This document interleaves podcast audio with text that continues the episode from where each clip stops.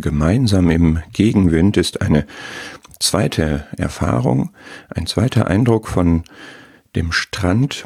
Am Strand ist es schön, finden wir, wenn es auch windig ist.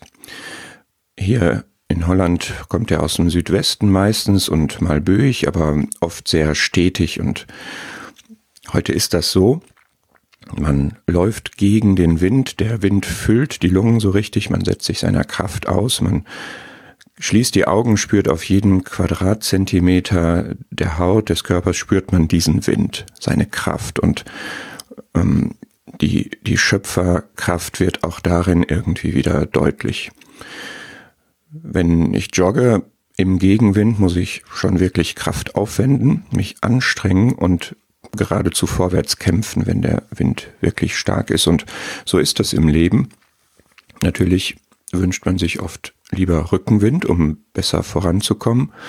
Und das ist auch so, das kostet weniger Kraft, aber auch da mit starkem Wind im Rücken muss man aufpassen, dass man nicht stolpert oder nicht über sein Tempo geht.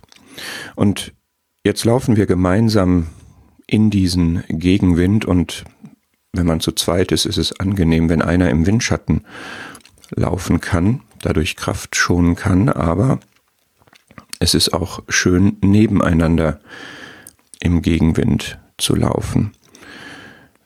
Das ist zwar aerodynamisch nicht günstig, weil dann die doppelte Fläche etwa da ist, aber es ist eine gemeinsame Erfahrung und diese gemeinsame Erfahrung stärkt.